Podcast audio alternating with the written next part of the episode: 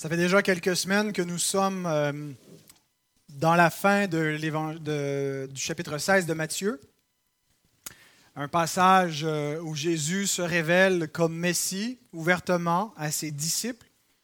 Au verset 16 de Matthieu 16, il euh, confessé par Pierre comme étant le Christ, le Fils de Dieu, ce que Jésus approuve. Mais à partir du verset 21, et il ajoute quelque chose à leur christologie, un élément essentiel qui manquait, le Christ crucifié. Et leur annonce qu'il doit aller à Jérusalem et souffrir beaucoup de la part des anciens, des chefs, et être crucifié. Et donc, c'est une douche froide pour les disciples. Il leur annonce que non seulement lui doit souffrir, mais que tous ceux qui veulent le suivre, qui se disent ses disciples, doivent porter la croix. Mais vers la fin du chapitre, on n'a pas seulement le Christ crucifié, on a aussi le Christ glorifié qui est annoncé. Et il n'y a pas de contradiction entre un Christ crucifié et un Christ glorifié. Euh, il y a une séquence, c'est la croix avant le trône, c'est l'humiliation avant la gloire. Mais le Christ crucifié ne va pas seulement être un Christ crucifié, va également être le Christ régnant qui euh, établit son trône et va établir son règne sur les hommes. Et donc, on a commencé à partir du verset 27 à voir la, un peu ce point tournant à l'intérieur du discours de Jésus, où il n'y a pas que la croix, il y a aussi la couronne. Et on va terminer aujourd'hui en se concentrant sur le verset 28, où Jésus annonce quelque chose qui peut paraître étrange et qui euh, nécessite qu'on s'y arrête euh, plus longuement pour saisir ce qu'il veut dire. Alors, je vous invite à vous lever. Nous allons reprendre la lecture dans Matthieu 16 à partir du verset 24 pour nous donner un peu de contexte, mais je vais exposer uniquement le verset 28. Alors Jésus dit à ses disciples, Si quelqu'un veut venir après moi, qu'il renonce à lui-même, qu'il se charge de sa croix et qu'il me suive. Car celui qui voudra sauver sa vie la perdra, mais celui qui la perdra à cause de moi la trouvera. Et que servirait-il à un homme de gagner tout le monde s'il perdait son âme? Ou que donnerait un homme en échange de son âme? Car le Fils de l'homme doit venir dans la gloire de son Père avec ses anges, et alors il rendra à chacun selon ses œuvres. Je vous le dis en vérité, quelques-uns de ceux qui sont ici ne mourront point, qu'ils n'aient vu le Fils de l'homme venir dans son règne. Seigneur, nous voulons te prier de bénir ta sainte parole que nous venons de lire et qui sera exposée. Donne-nous l'intelligence pour la comprendre. Que par elle, Seigneur, tu puisses faire croître notre foi, faire grandir l'espérance qui est dans nos cœurs, l'espérance de voir la gloire de Christ. Nous vivons dans un monde où Christ règne déjà, mais nous ne le voyons pas encore maintenant, où ses ennemis n'ont pas encore été faits son marchepied, où son nom est encore blasphémé par les hommes. Et Seigneur, notre âme en souffre journellement, comme l'âme de Lot, le juste qui était tourmenté de tout ce qu'il entendait et voyait quotidiennement, Seigneur. Dans un monde qui ressemble à cela. Tu connais la disposition de chacun d'entre nous ce matin. Certains sont dans la joie, d'autres dans la tristesse. Certains sont en pleine forme, d'autres sont malades ou fatigués.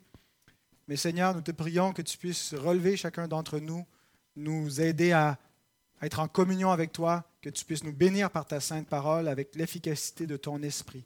Et c'est au nom de Jésus-Christ, le roi des rois, que nous prions. Amen.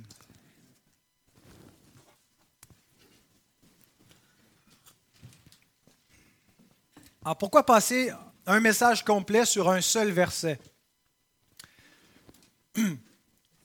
D'une part parce que Jésus euh, met une emphase particulière sur ce, dernier verset du chapitre 16 en introduisant ce qu'il dit par Je vous le dis en vérité. Une formule souvent qui euh, attire l'attention. C'est pas que Jésus raconte quelquefois des banalités, puis euh, bon, moment il dit quelque chose d'important. Tout ce qu'il dit est important, mais il y a quand même des degrés, si vous voulez, d'importance. Alors, il veut attirer l'attention de ses disciples. Euh, il y a quelque chose d'important à leur dire, et pour nous, c'est important aussi de, bien saisir euh, le sens de ce verset parce que euh, on a été habitué euh, dans le contexte évangélique québécois à faire une lecture futuriste des événements de la fin. Une lecture où dès qu'il est question du jugement, on l'associe tout de suite au retour de Christ, à la toute toute fin. Et puis donc, ce que je vous propose de faire dans ce message-là, de comprendre le verset 28, c'est non pas une compréhension futuriste, mais prétériste, c'est-à-dire où les événements que Jésus annonce comme futurs ne sont plus futurs pour nous. Ils étaient futurs pour les disciples, mais en ce moment, ils sont passés pour nous. c'est ce que veut dire une lecture prétériste. Et c'est un, un, défi, donc, de faire ce changement de paradigme si on était habitué de faire une lecture futuriste de l'eschatologie ou exclusivement futuriste, parce qu'il y a des éléments qui sont futurs, Jésus n'est pas encore revenu, la résurrection des morts n'a pas encore eu lieu, c'est futur, mais tout n'est pas futur lorsqu'il est question des textes euh, qui nous parlent de la fin. Et alors, pour euh, nous donner la, possibilité de bien comprendre, j'ai décidé de consacrer euh, un message complet à cette question en voyant seulement le verset 28 le, verset pose une certaine difficulté, quelques difficultés, mais la principale, c'est qu'au verset 27, le verset juste avant, il nous annonce le jugement final. Le Fils de l'homme qui doit venir dans la gloire de son Père avec ses anges et il doit rendre à chacun selon ses œuvres. Et la semaine dernière, on a interprété cela comme étant le jugement dernier, euh, où on va tous comparaître devant le tribunal de Christ et ça aura lieu lorsque Christ viendra dans sa gloire. Ça n'a pas eu lieu. Mais là, il ajoute au verset suivant que certains disciples seront encore vivants lorsque les choses dont il parle arriveront. Alors là, euh, on est euh, avec un grand questionnement euh, et il y a différentes solutions qui s'offrent à nous.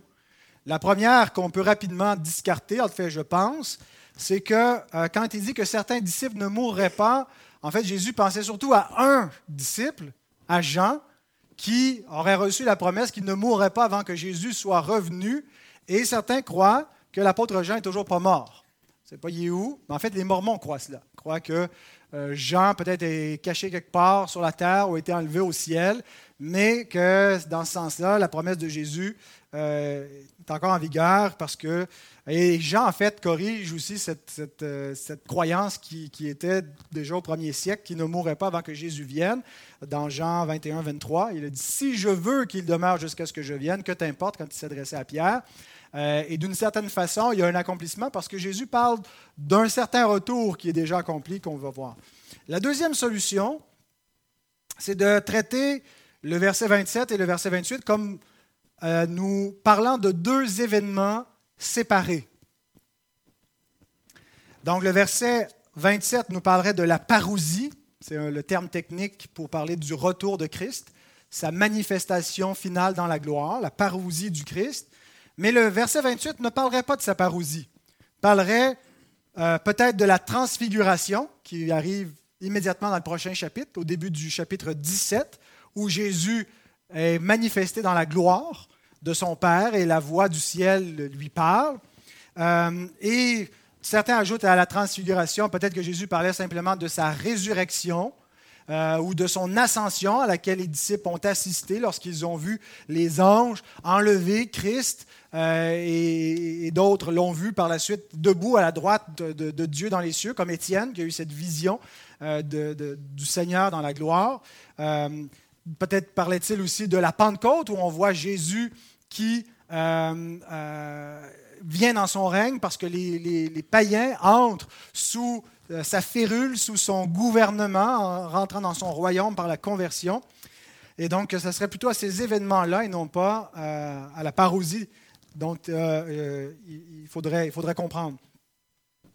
Alors, la difficulté, cependant, avec cette lecture, là, qui, je pense, est en partie vraie, mais il y a une difficulté, c'est que Jésus nous dit quelques-uns ne mourront point avant d'avoir vu. L'expression suggère que, que Jésus nous parle d'un événement qui est assez lointain. Euh, la transfiguration arrive six jours plus tard. Ce serait une drôle de façon de la présenter en disant que certains ne mourraient point.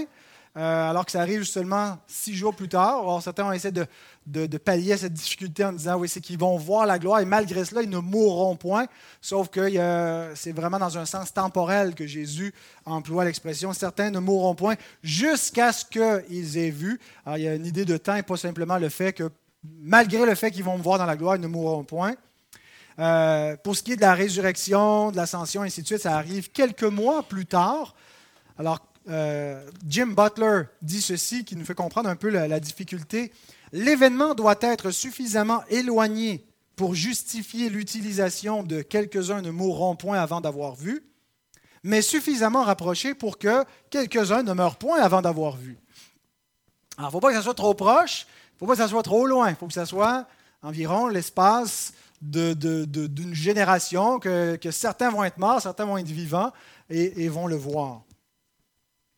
Alors, la troisième solution, celle que je défends, c'est que Jésus, d'une certaine façon, nous parle de deux événements, au verset 27 et au verset 28. Il a en vue le jugement final et sa parousie dans laquelle il va se manifester dans sa gloire, mais cet événement final ne va pas arriver seulement à la toute fin. Il commence d'une certaine façon à arriver déjà maintenant. On peut voir effectivement que la transfiguration a quelque chose à voir avec ce que Jésus vient de dire là. Ce que Jésus dit que euh, il, leur parle d'un Christ crucifié, mais là après ça il dit peut-être pour encourager les disciples qu'il n'est pas qu'un Christ crucifié, euh, qu'il est véritablement le Seigneur de gloire. Il leur montre sa gloire. Il est transformé, transfiguré devant eux dans la gloire euh, céleste. Et cette gloire-là anticipe la, gloire que le, Seigneur va avoir à sa glorification, qui n'arrive pas à la toute fin. Le Christ est déjà glorifié. Ce n'est pas à son retour qu'il sera glorifié. Il a été glorifié à sa résurrection euh, et alors de son ascension et de la progression de, son règne. Mais je pense qu'il y a un événement euh, également qui, fait partie de ce que Jésus a en vue, un jugement. Quand il est question de venir dans son règne, euh, il y a le côté, si vous voulez, positif de la gloire qui est manifestée du Fils euh, qui a vaincu la mort et qui réapparaît glorieux et qui s'en va à la droite de Dieu. Mais il y a un élément aussi qui, qui, est négatif qui n'est pas négatif pour nous et qui n'est pas négatif pour le Christ, mais qui est un, l'élément de jugement où le Christ vient dans son règne, et l'expression souvent venir dans son règne a, ce sens-là, de venir avec la, rétribution qui est due. Et si on fait le lien avec le verset 27, c'est de ça dont il est question au verset 27, où le Fils de l'homme va venir dans la gloire de son Père pour rendre à chacun selon ses œuvres. venir dans son règne en rapport avec le jugement, avec la rétribution, à remettre aux adversaires du Seigneur ce qu'ils méritent. Et Jésus nous dit que certains vont voir l'exécution ou le commencement de l'exécution de ce jugement final avant d'avoir goûté la mort. Le jugement final, ma compréhension, c'est qu'il n'arrive pas, il ne commence pas à la toute fin. Il y a déjà eu une, euh, un token, on dit en anglais, un, avant-goût, comme on dirait ça en français, un, gage, merci, du jugement final dans un jugement qui a eu lieu en l'an 70.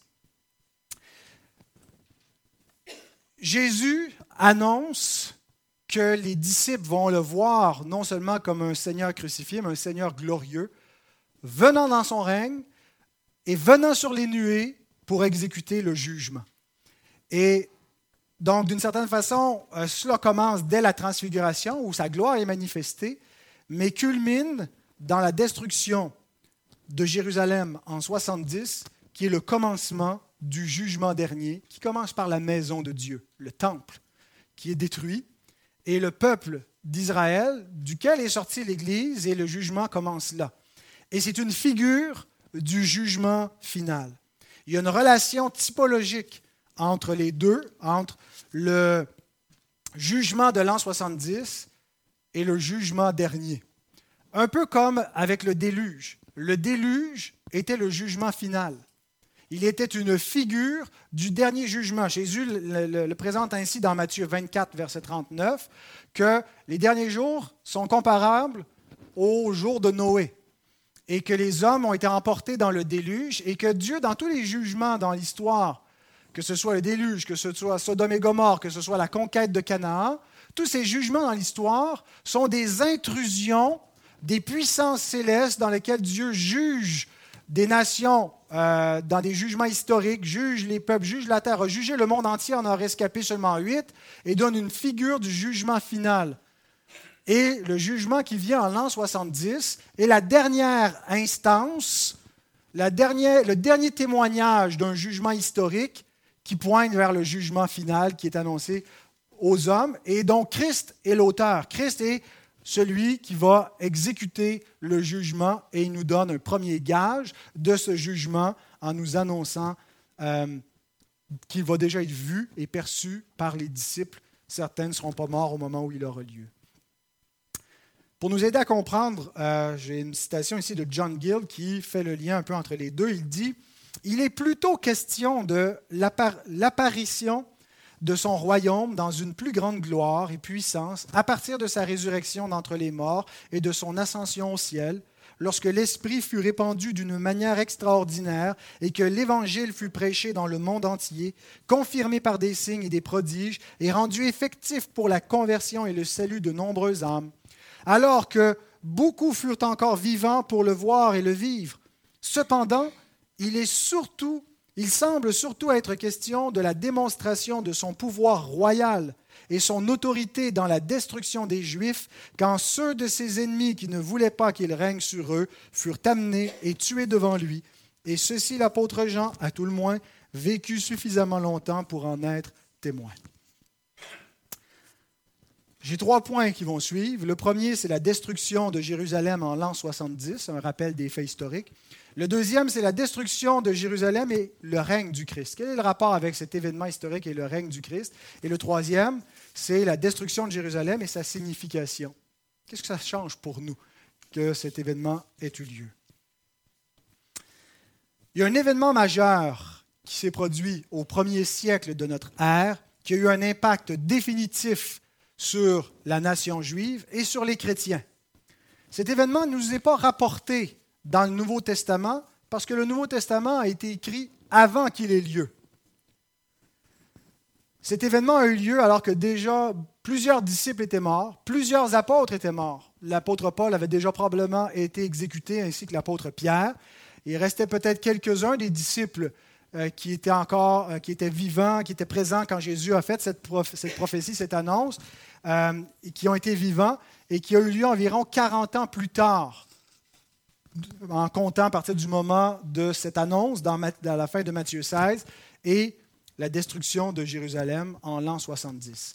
Cet événement, cette destruction a été prédite dans le Nouveau Testament et elle est imminente dans le Nouveau Testament. Si vous sentez un peu un ton d'urgence de fin du monde et, et d'imminence du jugement de Christ dans le Nouveau Testament, c'est parce que c'était attendu comme ça allait arriver maintenant. Ce n'est pas juste parce que les disciples se sont trompés. C'est parce que d'une certaine façon, le jugement final allait avoir lieu dans leur génération et certains demeureraient vivants pour le voir. Les chrétiens attendaient cet événement peut-être comme s'il allait coïncider avec le retour de Christ. Le retour de Christ n'a pas eu lieu. Cet événement est lié typologiquement avec son retour. Il est un gage de son retour. Un peu comme le Saint-Esprit est un gage de notre glorification. Il y a un gage de la gloire, il y avait un gage également du jugement. Et donc, c'est un événement qui est un témoignage que le Christ est roi et que c'est lui qui va exécuter le jugement. Pour nous, cet événement n'est plus futur, il est passé. C'est ce que veut dire prétérisme. Alors, que s'est-il passé en l'an 70 Le peuple juif était sous la domination romaine depuis plus d'un siècle. La domination des Romains en Judée, en Galilée, a commencé euh, avec les invasions du général Pompée vers 63 avant Jésus-Christ. Et par la suite, euh, Israël est devenu un royaume vassal, soumis à l'autorité des Romains. Euh, Hérode n'était pas, était pas un juif. il était de descendance asmonéenne, et puis il était un allié des Romains. Et puis donc, ses, fils qui règnent après lui, les tétrarchies qui sont divisées après la mort d'Hérode le Grand, ce sont, c'est le pouvoir romain qui est, représenté parmi. Et donc, il y a des, des familles de nobles, de juifs élevés qui vont s'approcher du pouvoir. Mais les Juifs sont divisés entre eux sur comment, euh, comment ils sympathisent ou comment ils sont hostiles vis-à-vis de ce pouvoir. Euh, entre les deux extrêmes, d'un côté des Hérodiens, de l'autre côté des Zélotes, qui sont les ennemis, les farouches, qui, sont des, des, sicaires qui essaient de, tuer les Romains quand ils en ont l'occasion, de susciter des révoltes. Il y a d'autres factions qui essaient de collaborer, mais ils sont plutôt hostiles. Euh, et de façon générale, donc, le peuple juif voyait les Romains comme euh, une, de façon négative, euh, comme une intrusion. et il y avait beaucoup d'abus de la part des Romains, bien qu'il y, a la paix romaine, et de façon générale, les Romains ont été dans les, grands empires de ceux qui ont, qui ont assez bien agi comparativement à d'autres. Si ils n'étaient pas vertueux, mais euh, ils, ont, ils, ont, maintenaient la paix romaine dans tout leur empire. Et euh, tout ça faisait partie du plan divin, bien sûr. Tout avait été déjà prophétisé par le prophète Daniel, la succession de différents empires, en passant par les, Assyriens, les Babyloniens, les Mèdes, les Perses, les Grecs et les Romains. Euh, et donc, au temps du Nouveau Testament, certains abus de la part des Romains euh, des, sacrifices païens aussi euh, devant euh, certaines de leurs synagogues, ont amené la révolte des Juifs. Et en l'an 66, il y a une rupture officielle où les Juifs croient pouvoir reprendre leur indépendance et faire la guerre aux Romains pour s'émanciper et, et, se libérer de leur joug, de leur pouvoir. Et donc, le, grand prêtre accepte de ne plus offrir le, sacrifice quotidien pour l'empereur. Euh, et donc, il y a vraiment une déclaration de guerre qui est faite de la part des Juifs. À l'époque, c'est Néron qui est empereur euh, de, Rome. Et euh, peu de temps après, donc c'est lui sous sa conduite avec le général Vespasien qui va commencer à, à, faire la guerre aux Juifs dans leur territoire, font un certain progrès contre eux. Euh, Néron a des problèmes, euh, va éventuellement se suicider. Il y a une interruption à la guerre contre les Juifs vers 68-69. Vespasien entre dans la course pour devenir empereur, devient le prochain empereur et c'est son fils Titus qui reprend les armées. Et c'est Titus qui va arriver à Jérusalem et qui va siéger la ville au printemps de l'an 70. Jérusalem est une des plus grandes villes, sinon la plus grande ville d'Orient à l'époque. C'est vu comme la perle d'Orient. Le temple, c'est un des plus beaux édifices qui existent. C'est une ville fortifiée. Il y a différentes estimations sur la, population, le nombre d'habitants qu'il pouvait y avoir à Jérusalem. Bien sûr, avec euh, la guerre, beaucoup sont venus se réfugier dans la forteresse. Euh, donc, Joseph, Flavius Joseph, qui nous rapporte dans ses écrits la guerre des Juifs, dit qu'il y aurait eu plus d'un million de Juifs qui sont morts dans ces combats. Euh, mais bon, les, estimations les plus conservatrices situent autour de quelques centaines de milliers le nombre d'habitants qu'il pouvait y avoir à Jérusalem à ce moment-là. Des centaines de milliers d'hommes, de femmes, d'enfants emprisonnés dans une ville fortifiée, qui est siégée par le pouvoir romain. Il y a des, légions, donc qui sont, je pense, une cinquantaine de mille de soldats romains qui entourent la ville de Jérusalem. Jésus avait dit ceci dans Luc 21, 20 et 22. Lorsque vous verrez Jérusalem investie par des armées, sachez alors que sa désolation est proche. Alors que ceux qui seront en Judée fuient dans les montagnes, que ceux qui seront au milieu de, de Jérusalem en sortent, et que ceux qui seront dans les champs n'entrent pas dans la ville, car ce seront des jours de vengeance pour l'accomplissement de tout ce qui est écrit.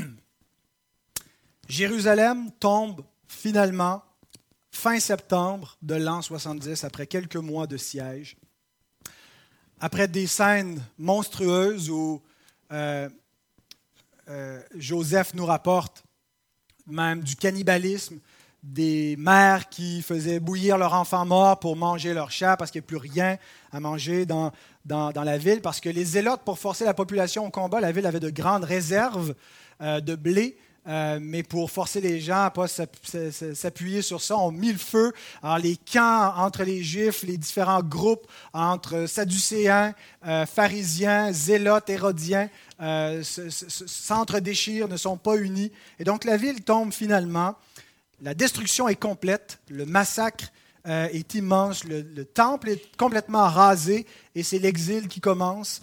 Et c'est la fin du judaïsme avec un temple. Le judaïsme n'a jamais plus été le même à partir de là, il n'a plus jamais eu de temple. Euh, et puis, c'est devenu une, religion complètement différente. Et c'est aussi un point tournant très, très significatif pour les chrétiens. Il y a une séparation nette qui est mise à partir de là entre euh, le, christianisme et le judaïsme. Et euh, donc, c'est un événement significatif, majeur, qu'on ne peut pas, on peut pas sous-estimer l'importance qu'il a, même s'il il n'est pas rapporté dans l'Écriture, il est rapporté sous forme de prophétie mais non pas sous, euh, comme événement historique, parce que le Nouveau Testament était déjà complet quand ça a eu lieu. Alors, quel est le rapport, deuxième point, avec le règne de Christ? Jésus nous dit au verset 28, je vous le dis, quelques-uns de ceux qui sont ici ne mourront point qu'ils n'aient vu le Fils de l'homme venir dans son règne. Si Jésus se réfère à la destruction de Jérusalem, en disant que c'est un événement assez loin pour que quelques-uns soient encore vivants, mais pas tous, euh, c'est quoi le rapport avec son règne? Ça a tout à voir avec son règne, la destruction de Jérusalem. Premièrement, parce que la destruction de Jérusalem fut prophétisée par Jésus. Alors il en va de sa fiabilité comme prophète. Il en va de son autorité comme, euh, comme Seigneur qui parle au nom de Dieu. L'autorité de sa parole est en jeu. Est-il fiable? Luc 19, 41 à 44. Comme il approchait de la ville, Jésus, en la voyant, pleura sur elle et dit, Si toi aussi, au moins en ce jour qui t'est donné, tu connaissais les choses qui appartiennent à ta paix. Mais maintenant, elles sont cachées à tes yeux. Il viendra sur toi des jours où tes ennemis t'environneront de tranchées, t'enfermeront et te serreront de toutes parts. Ils te détruiront, toi et tes enfants au milieu de toi. Et ils ne laisseront pas en toi pierre sur pierre, parce que tu n'as pas connu le temps où tu as été visité. Quel est le rapport avec la destruction de Jérusalem et le règne de Christ? D'abord, son autorité prophétique. Jésus a annoncé la destruction de Jérusalem. Il l'a annoncé dans des termes qui ressemblent grandement à ce qui s'est produit en l'an 70. Et il l'a annoncé dans un délai qui concernait les gens de sa propre génération. Deuxièmement, la destruction de Jérusalem fut un jugement. Jésus ne nous annonce pas ça simplement comme un fait divers qu'il annonce parce qu'il connaît l'avenir, il sait que ça va arriver. Il le prédit comme un acte divin. Luc 21, 20 et 22. Lorsque vous verrez Jérusalem investie par des armées, sachez que sa désolation est proche. Verset 22, car ce seront des jours de vengeance pour l'accomplissement de tout ce qui est écrit. Les mots désolation et vengeance indiquent le sens de ces événements. C'est un jugement. Ce n'est pas un fait divers. Ce n'est pas juste un fait aléatoire que Jésus prédit il y a un sens à cette destruction. Dieu a protégé la ville de Jérusalem à des moments où elle était beaucoup plus vulnérable. Hein, souvenons-nous euh, au temps du, prophète Ésaïe, sous le règne d'Ézéchias, les armées de, de qui viennent, et puis il n'y a, a, aucune commune mesure entre ce qu'ils ont comme troupes pour pouvoir résister et, Dieu qui délivre miraculeusement, qui fait passer l'ange de la mort dans le camp des Assyriens et qui se réveillent tous, tous morts le lendemain. Dieu pouvait faire des miracles pour délivrer cette ville. Et s'il ne l'a pas fait ici, c'est parce que c'était un jugement. Le Seigneur ne fait pas juste annoncer ce qui va arriver, il déclare le jugement du Seigneur. J'attire votre attention aussi sur ce, ce dernier verset qu'on vient de lire. Il dit Ce seront des jours de vengeance pour l'accomplissement de tout ce qui est écrit. Tout ce qui est écrit nous dit que la, fin de Jérusalem, l'exil final du peuple juif, était prophétisé dans l'Ancien Testament. Était prophétisé depuis longtemps, même depuis Moïse. Ils ont goûté en partie à l'exil, mais l'exil ultime dont il était question, c'était la fin de l'ancienne alliance, qui est venue par cette destruction finale. Et le Seigneur nous montre que c'est à force d'accumulation qu'ils ont reçu prophète sur prophète, messager sur messager, que Dieu est allé jusqu'à leur envoyer son propre Fils. Et Jésus donne une foule de paraboles quand il arrive à Jérusalem la dernière semaine avant sa mort, qu'il enseigne dans le temple. Il donne beaucoup de paraboles pour rappeler ceci aux Juifs. Hein, la parabole des vignerons, la parabole des noces, la parabole des mines, où il est question de multiples envoyés, de multiples avertissements qu'ils ont reçus, mais la colère a fini par les atteindre. Le temps de la patience est passé. Jésus déclare dans Matthieu 23, 34 à 36, le contexte, il est à Jérusalem, c'est ce qui précède son discours sur, dans Matthieu 24 qui, nous détaille ces jours euh, de, de jugement. Matthieu 23, 34 à 36, c'est pourquoi voici, je vous envoie des prophètes, des sages, des scribes. Vous tuerez et crucifierez les uns, vous battrez de verge les autres dans vos synagogues et vous les persécuterez de ville en ville afin que retombe sur vous tout le sang innocent répandu sur la terre, depuis le sang d'Abel, le juste, jusqu'au sang de Zacharie, fils de Baraki, que vous avez tué entre le temple et l'autel. Je vous le dis en vérité, tout cela retombera sur cette génération. Jésus dit qu'il leur a déjà envoyé de nombreux prophètes, de nombreux messagers depuis, depuis le temps d'Abel, le premier martyr, et il a continué, même après sa résurrection, après son ascension, à leur envoyer des messagers qui ont été persécutés par cette nation. Et tout ça est arrivé. Et Dieu a en vue un jugement qu'il réservait sur ce peuple endurci. Il a fait retomber tout le sang depuis le temps d'Abel jusqu'à Zacharie, c'est l'idée que toute la, période de l'ancienne alliance, parce que c'était les livres de l'ancienne alliance, hein, Abel qui est dans le tout premier livre et Zacharie euh, qui est à la toute fin de la, période du canon de l'Ancien Testament.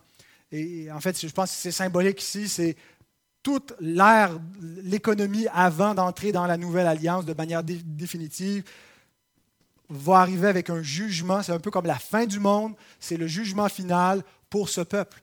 Et c'est l'image du jugement dernier qui arrivera pour le monde entier. Mais ça commence avec Israël qui était le peuple d'alliance. Qu'est-ce que ça a à voir avec le règne de Christ, la destruction de Jérusalem? Ça a tout à voir parce que troisièmement, la destruction de Jérusalem fut un jugement du Christ régnant, du Christ lui-même.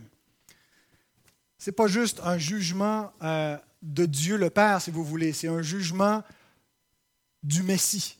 C'est le Messie lui-même qui va venir sur les nuées exécuter ce jugement.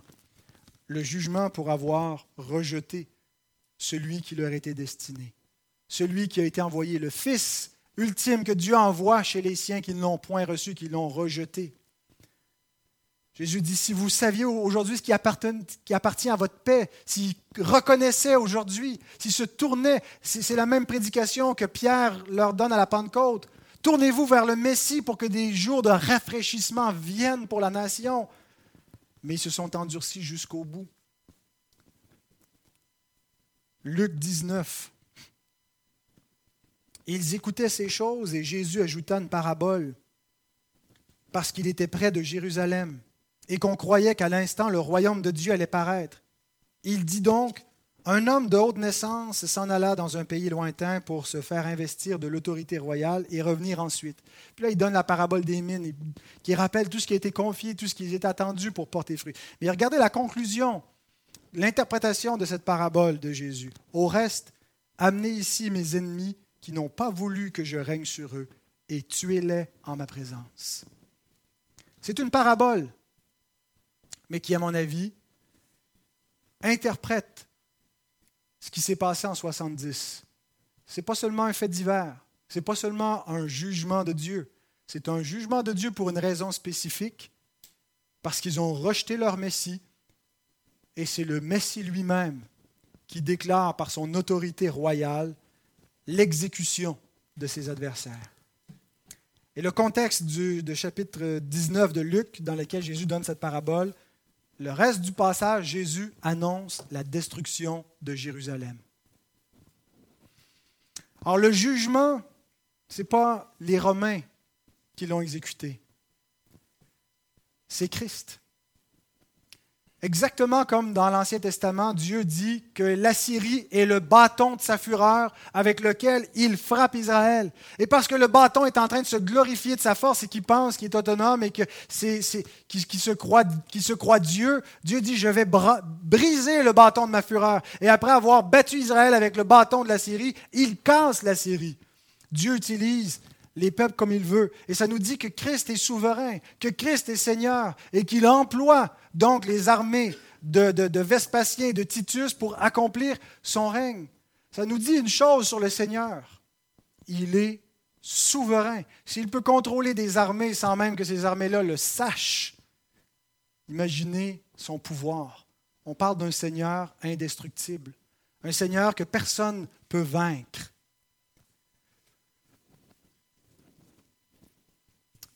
Et d'ailleurs, quand Jésus prophétisait la destruction de Jérusalem, ses adversaires comprenaient que Jésus disait que c'est lui-même qui allait détruire, détruire le temple. Rappelons-nous l'interrogatoire que Jésus reçoit quand il est en procès dans Marc 14, à partir du verset 58. Les témoins disent, nous l'avons entendu dire, je détruirai ce temple fait de main d'homme, et en trois jours j'en bâtirai un autre qui ne sera pas fait de main d'homme. Même sur ce point-là, leur témoignage ne s'accordait pas. Qu'est-ce qu'ils ont compris? On se souvient que Jésus dit détruisez ce temple et je le rebâtirai en trois jours. On n'a nulle part Jésus qui déclare qu'il va lui-même détruire le temple. Mais c'est ainsi que c'était compris, et pas seulement par, par eux. Et je pense que Jésus vient en quelque sorte acquiescer à cette idée de jugement et qu'il va détruire le temple. Le souverain sacrificateur poursuit l'interrogatoire. Il se lève au milieu de l'assemblée, il interroge Jésus et dit Ne réponds-tu rien? Qu'est-ce que ces gens déposent contre toi Jésus garda le silence et ne répondit rien. Le souverain sacrificateur l'interrogea de nouveau et lui dit Es-tu le Christ, le Fils du Dieu béni Jésus répondit Je le suis. Et vous verrez le Fils de l'homme assis à la droite de la puissance de Dieu et venant sur les nuées du ciel. Quand est-ce qu'ils l'ont vu? Quand est-ce que cette déclaration que Jésus fait au souverain sacrificateur, quand est-ce qu'ils ont, ils ont vu cela? Ils ne l'ont pas vu comme les chrétiens le voient avec le regard de la foi. Mais cette expression-là, venant sur les nuées, c'est une expression qui annonce le jugement. Il vient comme l'Éternel sur les nuées pour exécuter son jugement, pour exécuter son courroux. Et Jésus dit, vous allez voir, moi le Fils, le Messie que vous rejetez, je vais revenir en jugement contre vous. La même chose est prédite avec Étienne. La même chose est mal comprise par les, gens du peuple qui pensent peut-être que Jésus veut que les chrétiens se soulèvent et aillent eux-mêmes détruire le temple. Nous lisons dans Acte 6, 14, car nous l'avons entendu dire que Jésus, ce Nazaréen, détruira ce lieu et changera les coutumes que Moïse nous a données. Je ne sais pas ce qui circulait exactement, mais certainement que le jugement été annoncé contre ce lieu. Le jugement été annoncé. Jésus lui-même a annoncé qu'il ne resterait pas pierre sur pierre sur ce temple. Et ça circulait parmi les, Juifs et les chrétiens que le Seigneur avait prononcé un verdict et que le temple serait détruit.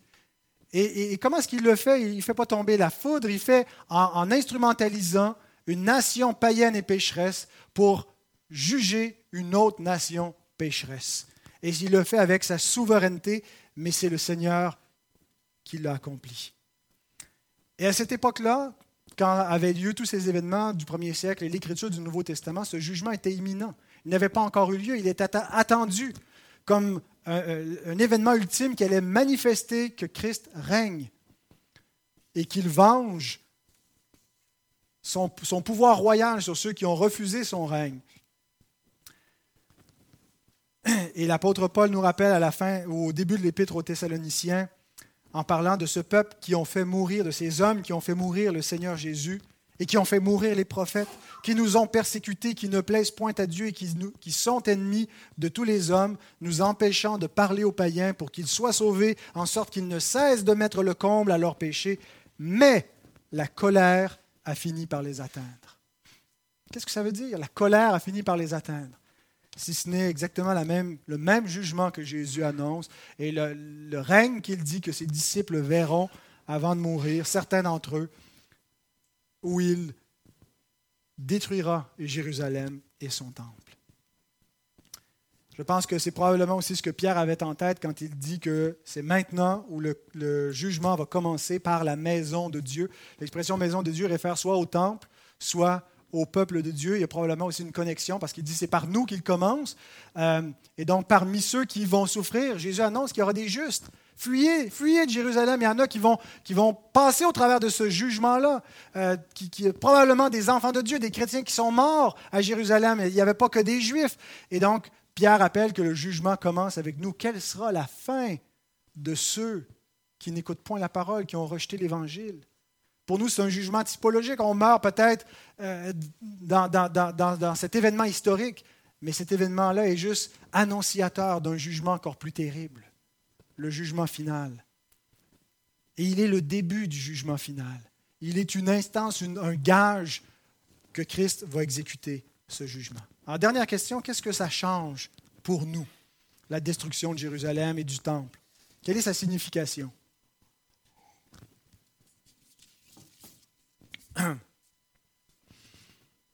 Premièrement, la destruction de Jérusalem est le commencement et la garantie du jugement final par le règne du Christ.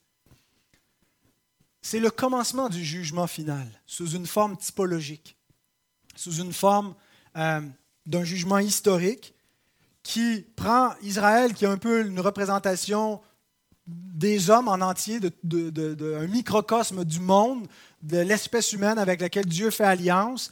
Et donc, à l'échelle locale, Dieu fait arriver un jugement final qui montre ce qui va arriver à tous les hommes qui sont dans une alliance, l'alliance des œuvres avec Dieu, qui va se solder par un jugement, à moins qu'ils fassent ce que Israël devait faire fléchir le genou devant le Messie de l'Éternel, embrasser l'Éternel et son oin, et reconnaître sa seigneurie, parce qu'autrement ils seront détruits dans sa colère.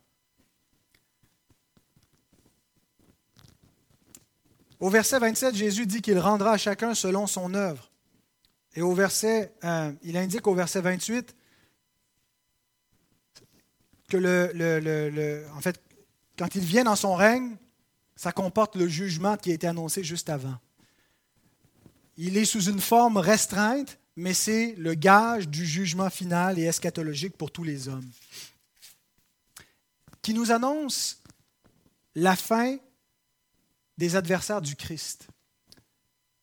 Ce jugement et tous les jugements dans l'Écriture nous rappellent qu'il y a un jugement final, qu'il y a une perdition éternelle et que les hommes doivent se repentir. Ce sont des appels à la repentance. Il y a eu une multitude d'appels à la repentance sur cette nation qui a refusé, qui s'est obstiné, qui le crucifie à point levé en disant que son sang retombe sur nous et sur nos enfants. Et en cela, il nous est montré dans leur exemple le sort qui attendent ceux qui rejettent le Christ, ceux qui ne se prosternent pas devant lui, qui n'embrassent pas le Fils, comme nous dit le psaume 2 que nous allons chanter. Et cette prophétie que Jésus fait à ses disciples avait pour but aussi de les affermir, parce que peut-être qu'ils commençaient à douter de son règne. On peut douter du règne d'un Messie crucifié. Euh, quelle autorité ça a, un Messie crucifié? Et Jésus leur dit, oui, vous allez voir le Messie crucifié, mais vous allez voir aussi le Messie régnant de votre vivant. Vous allez avoir une présentation que l'autorité et tout pouvoir m'ont été donnés et que le jugement m'a été remis. Jean Calvin écrit, Comme les disciples pouvaient encore hésiter et se demander si ce jour viendrait, le Seigneur leur donne l'assurance immédiate qu'ils auront bientôt une preuve de sa gloire future. S'il semble trop long d'attendre le jour de ma venue, j'y remédierai en temps voulu, car avant que vous mouriez, vous verrez de vos yeux ce royaume de Dieu dont je vous offre une sûre espérance. Avons-nous la certitude que Christ est Seigneur et qu'il va exécuter le jugement? Ben, il en a donné un exemple en venant dans son règne avec puissance, avec gloire, avec force en commençant à la résurrection, l'ascension, l'effusion du Saint-Esprit qu'il a reçu, l'évangélisation des païens et la destruction de Jérusalem, tout cela a manifesté le règne du Fils de l'homme. Et les premiers disciples ont vu le Fils venir dans son règne avec puissance. Et en cela, il leur donne la garantie qu'il viendra dans la gloire de son Père pour juger les vivants et les morts à la fin. Les événements historiques qui se sont produits, qui sont attestés par des témoins, qui nous sont rapportés par des historiens, nous attestent la validité des paroles de Christ et qu'il est le juge de tout homme à la fin et qu'on devrait bien prendre au sérieux ce qu'il a dit parce que sa parole s'est accomplie jusqu'à présent. Pas un iota est tombé. Tout s'est accompli. Tout va encore s'accomplir. C'était un gage de ce qui s'en vient et de ce que nous confessons avec l'auteur de l'Épître aux Hébreux. Christ qui s'est offert une seule fois pour porter les péchés de beaucoup d'hommes apparaîtra sans péché une seconde fois à ceux qui l'attendent pour leur salut. Deuxième euh, élément de signification, la destruction de Jérusalem indique, euh, indique la fin de l'Ancienne Alliance et l'arrivée des réalités célestes dont nous sommes héritiers. Dans l'Écriture, Dieu fait souvent les choses à deux niveaux. Il y a un niveau terrestre qui est l'ombre des réalités célestes. Dieu donne une terre promise, mais qui n'est pas une fin en soi, qui fait juste être une figure du vrai pays découlant de lait et de miel, qui est les nouveaux cieux et la nouvelle terre. Dieu donc fait les choses à deux niveaux. Il, fait une alliance terrestre, euh, des choses d'un ordre terrestre qui représente un ordre céleste. Et les deux donc sont reliés. L'ancienne alliance était l'ombre des choses à venir. Israël, le temple, euh, le système sacrificiel et tout cela représentaient les réalités célestes à venir, le royaume des cieux, la vie éternelle. Christ, à son incarnation, amène les réalités célestes qui étaient annoncées dans l'Ancien Testament et qui arrivent. Et donc, avec Christ, on entre dans les derniers temps, dans la fin des siècles. On n'est plus dans l'ombre de la réalité à venir, on n'est plus dans la représentation terrestre des réalités célestes, on est dans la substance du céleste. Le corps est en Christ, le reste était l'ombre à venir. La substance du salut, et tout, tout est là. Et l'époque du Nouveau Testament, c'est une époque de, de transition entre le terrestre et le céleste.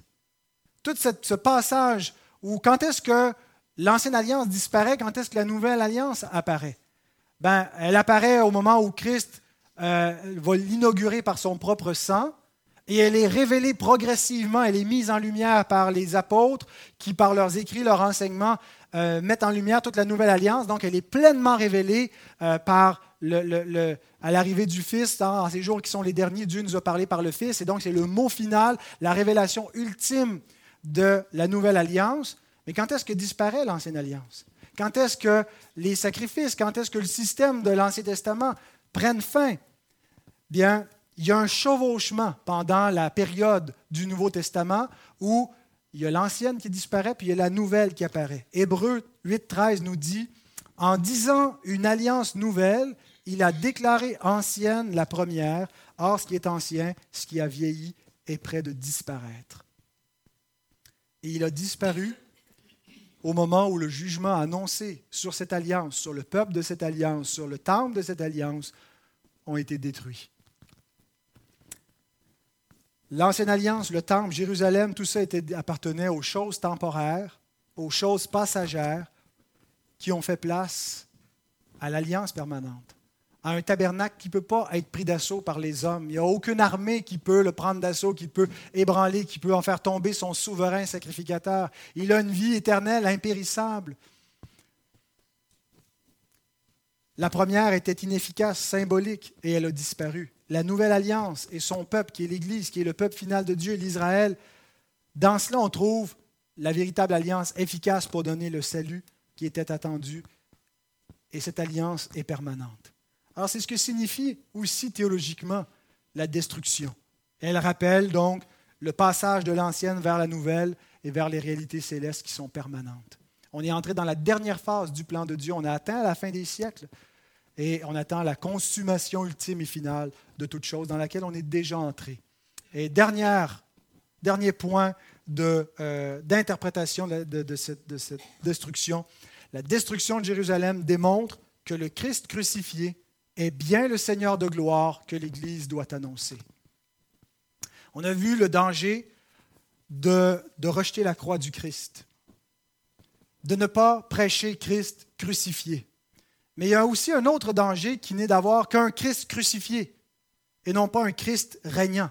Un Christ dépouillé de toute autorité, de tout jugement, de tout règne. Un Christ qui n'a aucun pouvoir, qui est un sauveur sans être un Seigneur. Et parfois, on prêche un tel Christ dans notre évangile un peu antinomien, qui n'invite pas les hommes à fléchir le genou devant Christ et juste à l'accepter pour être sauvés, puis à continuer à vivre comme ils le veulent. Mais ce que l'Écriture nous dit, c'est que les chefs de ce siècle ont crucifié le Seigneur de gloire. Ils n'ont pas crucifié un, un imposteur, un faux Christ. Ils ont crucifié le Seigneur de gloire. Et Jésus a prouvé, après sa crucifixion, qu'il n'était pas un imposteur, mais qu'il était bien le roi des rois. Il est entré dans son règne par sa résurrection, son ascension, l'effusion de l'Esprit, l'évangélisation des païens et la destruction de Jérusalem. Il a manifesté en cela, en venant en puissance dans son règne, la validité de notre foi. Nous croyons bien en un Messie crucifié, mais qui est le Seigneur de gloire. il n'y a pas de contradiction. Il a reçu tout pouvoir, toute autorité, sur la terre et dans le ciel. Et notre prédication, ce que nous prêchons, ce que nous annonçons, c'est fléchissez le genou devant le Christ. Reconnaissez qu'il est le Seigneur de gloire. Il l'a déjà manifesté aux premiers disciples. Il a donné un gage à tous ses disciples pour nous encourager, nous rappelant que même si nous ne voyons pas maintenant qu'il règne pleinement avec nos yeux, avec tout ce qu'il nous a montré, c'est suffisant pour savoir qu'il est le Seigneur de gloire. Et il nous a fait déjà entrer avec lui dans cette gloire. Et ça, c'est un encouragement, je pense en particulier pour les chrétiens persécutés. L'Église persécutée du Christ, qui est comme les balayures du monde, qui est méprisée par les hommes, qu'on met à mort, a un Seigneur qui va la venger. Un Seigneur qui va faire rendre compte aux hommes de tout le mal qu'ils auront fait. Un Seigneur qui ne restera pas les bras croisés, qui est celui qui va exécuter le jugement. Il en a déjà donné une preuve. C'est en ce Seigneur que nous croyons. C'est en ce roi. C'est devant lui. C'est dans son royaume que nous habitons. Prions. Seigneur Dieu, ta parole nous révèle ta grande bonté, ton humilité, ta miséricorde dans l'abaissement de la croix, ton amour pour nous sauver. Et Seigneur, les hommes méprisent la croix.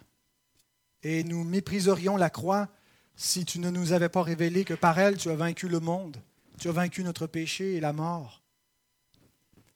Et qu'elle était le, chemin à suivre pour, pour le règne, pour le trône, pour la couronne. Seigneur, donne-nous d'être fiers de notre Sauveur de ne pas avoir honte du nom de Christ parce qu'il est le nom le plus glorieux, le plus magnifique. De nous, Seigneur, d'annoncer avec courage aux hommes que Christ est roi, Et qu'un jour, il va rassembler son Église, il va rassembler aussi tous les hommes devant lui pour juger chacun selon son œuvre. Et que nul ne tiendra devant la colère de l'agneau. Qu'on a besoin du sang de l'agneau. Qu'on a besoin de la grâce de l'agneau pour pouvoir faire face à la colère de l'agneau et en être délivré. Ô Dieu, remplis-nous de cette conviction par ton esprit, de cette cette image de Christ dépeint pour nous dans les Écritures. Le Seigneur glorieux qui a été crucifié, mais qui est le roi des rois. Amen.